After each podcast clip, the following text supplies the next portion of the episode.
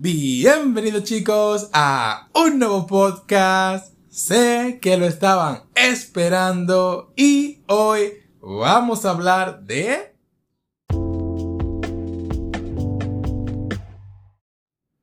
Así es, Onichichi.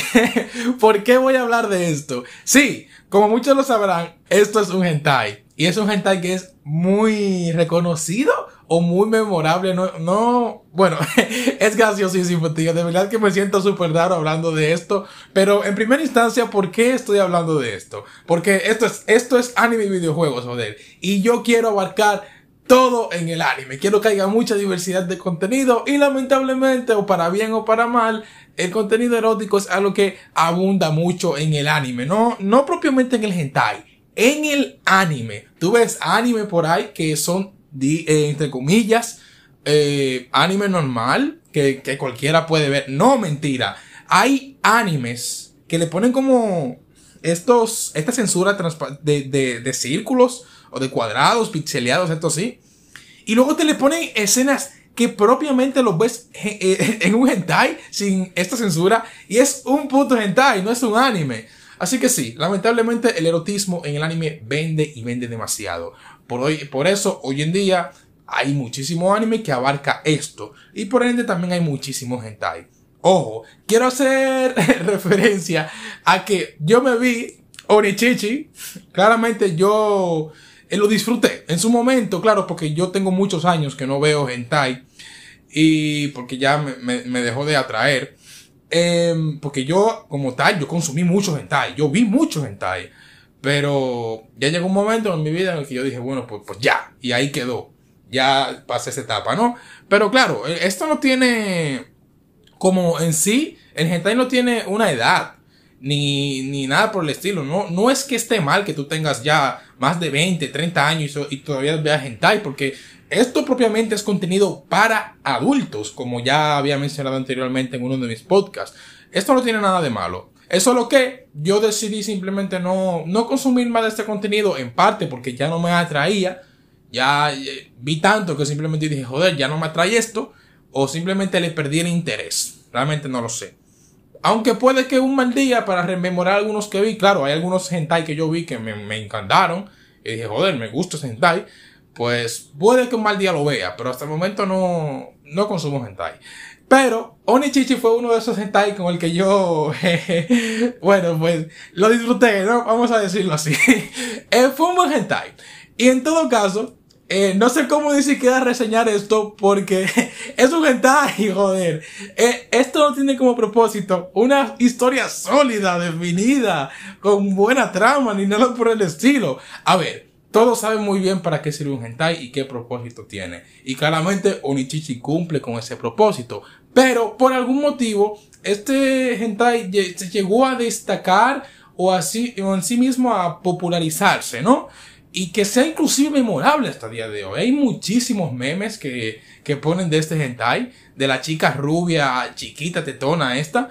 Y eh, creo que en parte todos se recuerdan este hentai. Una, por el nombre, que es facilísimo de aprender y es súper simple, Onichichi. Incluso si querías buscar algo rápido relacionado con hentai, no te acordabas de ni puta mierda, ni tampoco querías buscar nada, pues simplemente ponías Onichichi Google y listo, ya te, buscabas ahí, te matabas haciendo lo que querías hacer y listo.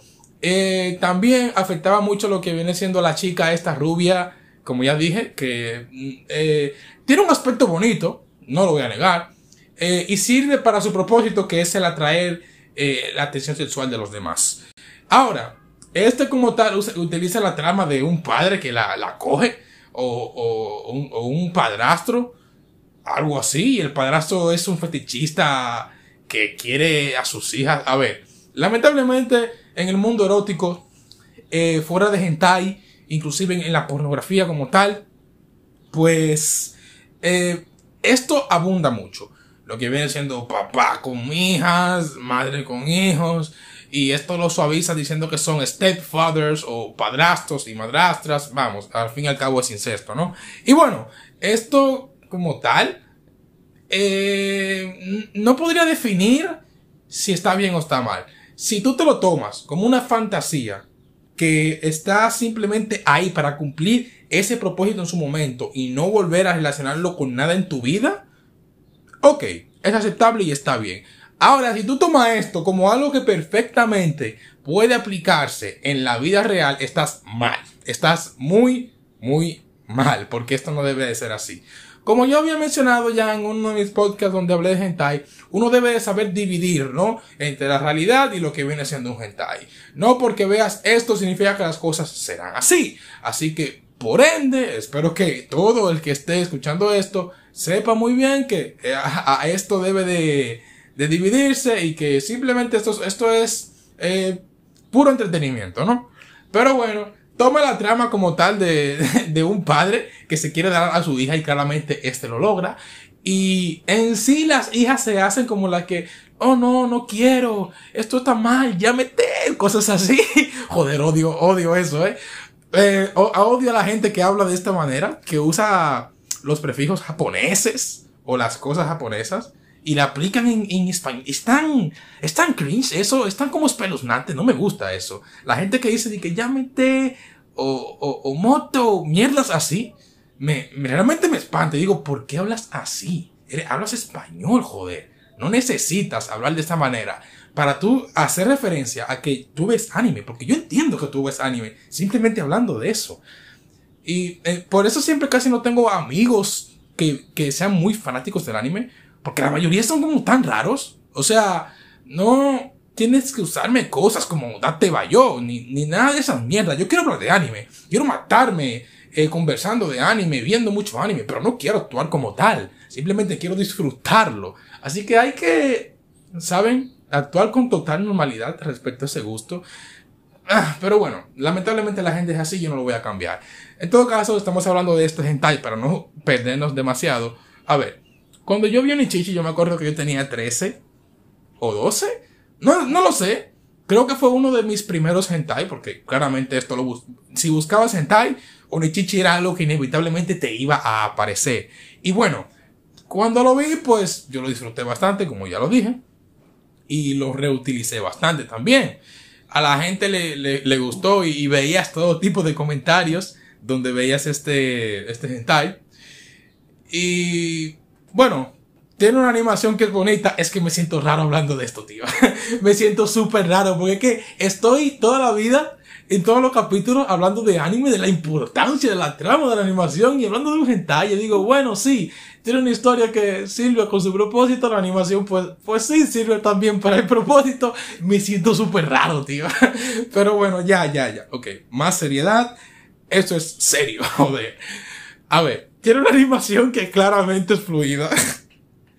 Que cumple para el propósito. El diseño del personaje de la mujer está bien. El diseño del hombre, pues, vale una puta mierda. Pues a nadie le importa cómo se ve el hombre. A, todo el mundo le importa cómo se ve la mujer. O, o por lo menos ese es el propósito de, de este tipo de hentai. Así que está bien.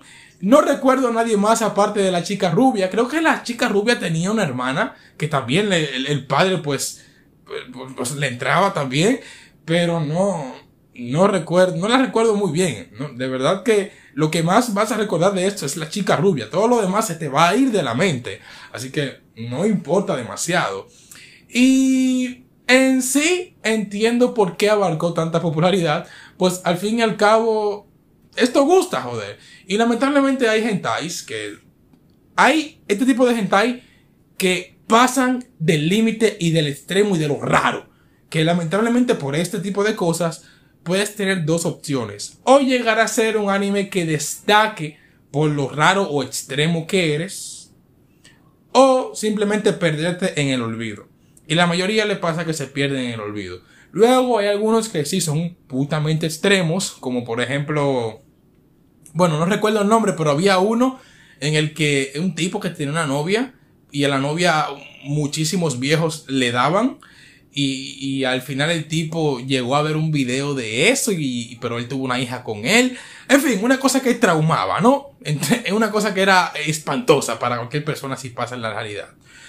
Y luego están los hentai que claramente cumplen bien con el propósito, que eh, eh, tienen mucha atracción sexual y que por ello pueden destacar, que son más normalitos. Eso sí, puedes, puedes como recordarlos y inclusive puedes eh, eh, rehusarlo muchas veces hasta desde que lo viste la primera vez hasta el día de hoy que pues bueno sigue causando el efecto que causa. Me parece curioso porque yo me pregunto, ¿cómo es que las personas que graban las voces para este hentai se sienten en el momento en que, pues que graban, ¿no? O sea, tú eres, debes de prepararte mentalmente para saber que tú vas a grabar hentai, para saber que tú vas a gemir, para que en algún lugar del mundo alguna persona utilice eso para los propósitos que lo utilizará. A ver, y es bastante raro. Yo me imagino yo mismo yendo a un estudio y diciendo, bueno, y que me dicen ahora, bueno, pues mira, tú eh, vas a grabar esta parte en la que te vas a, a, a, a echar todo esto a la chica y, y debes de, de, hacer el sonido este como de... Pues, y es, es, es que yo no podría, no podría, de verdad que no podría, porque es que me moriría de risa y de vergüenza de saber que yo estaría haciendo este tipo de voces frente a, a, a, algunas personas que van a estar en el estudio grabando. Entonces sería medio raro, ¿no? Y admiro mucho la, el profesionalismo que pueden llegar a tener esas personas para poder tener la capacidad para hacer este tipo de cosas, porque seriamente yo no podría. Igualmente los animadores, joder. A ver, esto es más común porque para los animadores les vale una puta mierda que hasta el día de hoy me imagino lo que dibujen siempre y cuando le paguen, ¿no?